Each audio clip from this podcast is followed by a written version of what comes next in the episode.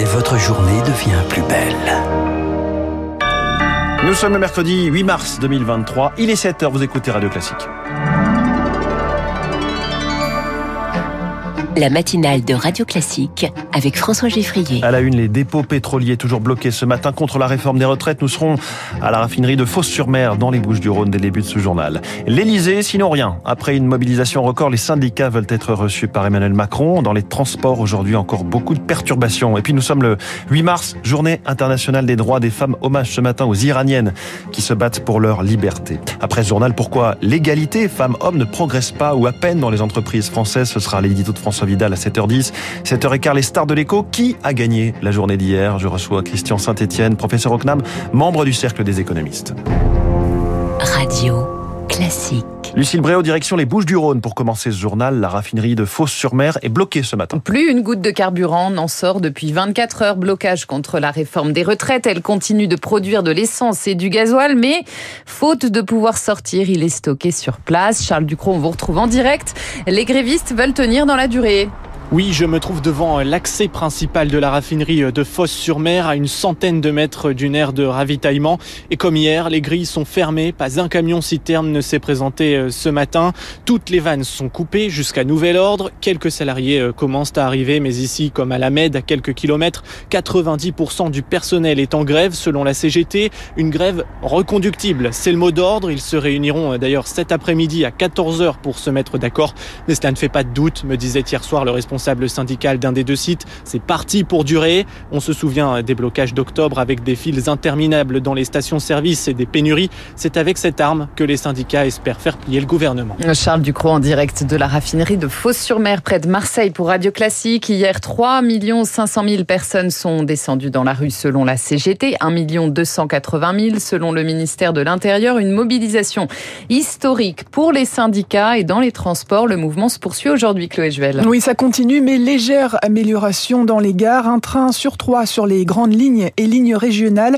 On prévoit même un retour à la normale dans plusieurs villes ce matin, à Lille ou à Toulouse. En région parisienne, les bus et tramways vont circuler normalement. Dans le métro, ce sera un train sur deux ou un train sur quatre selon les lignes. Sur le réseau transilien et RER, ça coince encore. Un transilien sur trois. Même chose pour les RER A et B. 20% des trains seulement sur les lignes C, D et E.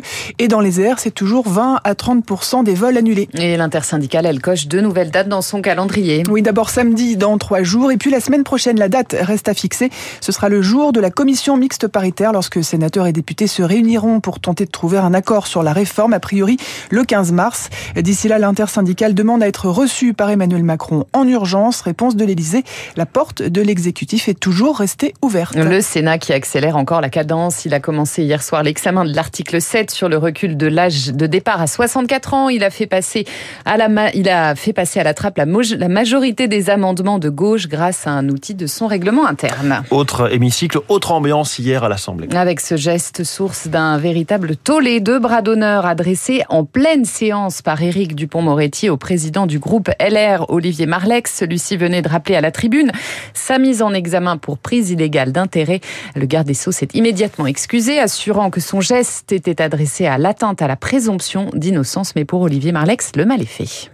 L'image que j'ai euh, à l'esprit, c'est celle de penser euh, à tous ces enseignants qui ont des classes intenables et qui sont obligés de rétablir un semblant d'autorité dans leur classe. Vous imaginez l'exemple que vient de donner le garde des Sceaux. On peut faire des bras d'honneur sans que ça pose de problème. Donc, à titre personnel, je m'en fiche un peu, mais pour la représentation nationale, ça me paraît indigne. Un propos recueilli par Victoire Fort, l'Assemblée qui a rejeté hier une proposition de loi Renaissance pour imposer une peine d'inéligibilité aux auteurs de violences, notamment conjugales elle adopte en revanche des mesures pour prévenir la surexposition des enfants aux écrans, notamment une meilleure sensibilisation des professionnels de la petite enfance et des parents. Radio Classique, il est 7h04. Nous sommes le 8 mars.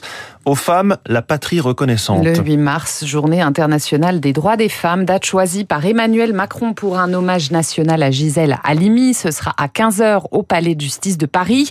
Les regards se tournent aussi ce matin vers l'Iran, où les femmes se battent toujours pour leur liberté. Une chanson est dévoilée en ligne aujourd'hui en leur honneur, celle de la chanteuse lyrique iranienne Anousha Nazari. Lauriane Toulmont l'a rencontrée à Paris pour Radio Classique. Vêtue d'une longue robe noire, les cheveux ramassés en chignon, Anoucha Nazari s'avance seule sur la scène du théâtre des Champs-Élysées.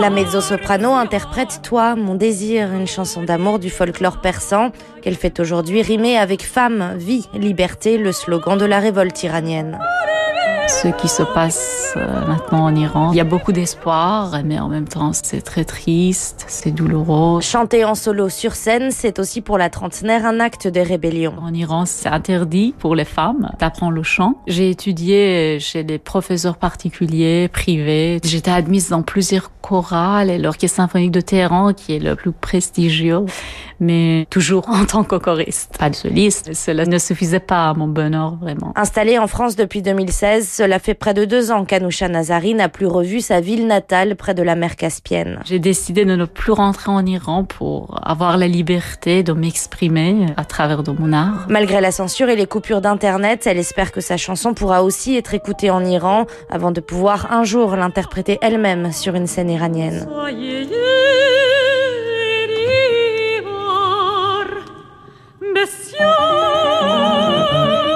reportage de Lauriane Tout-le-Monde pour Radio Classique, l'Iran et ses nouvelles inquiétantes ce matin de Bernard Féland, détenu là-bas depuis octobre. Le pronostic vital du franco-irlandais de 64 ans est engagé. Sa sœur demande sa libération immédiate pour des raisons humanitaires.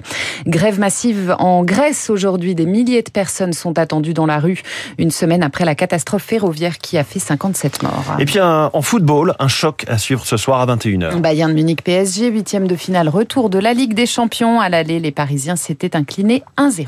Merci Lucille Bréau. À tout à l'heure, 8h pour votre prochain journal. Charles Bonner sera avec nous à 7h30. Le constat d'une inégalité qui demeure. Les hommes gagnent nettement plus que les femmes, même à poste et temps de travail équivalent. L'édito de François Vidal dans un instant. Puis cette question, comment se présente la suite du conflit social? Christian Saint-Etienne est ce matin.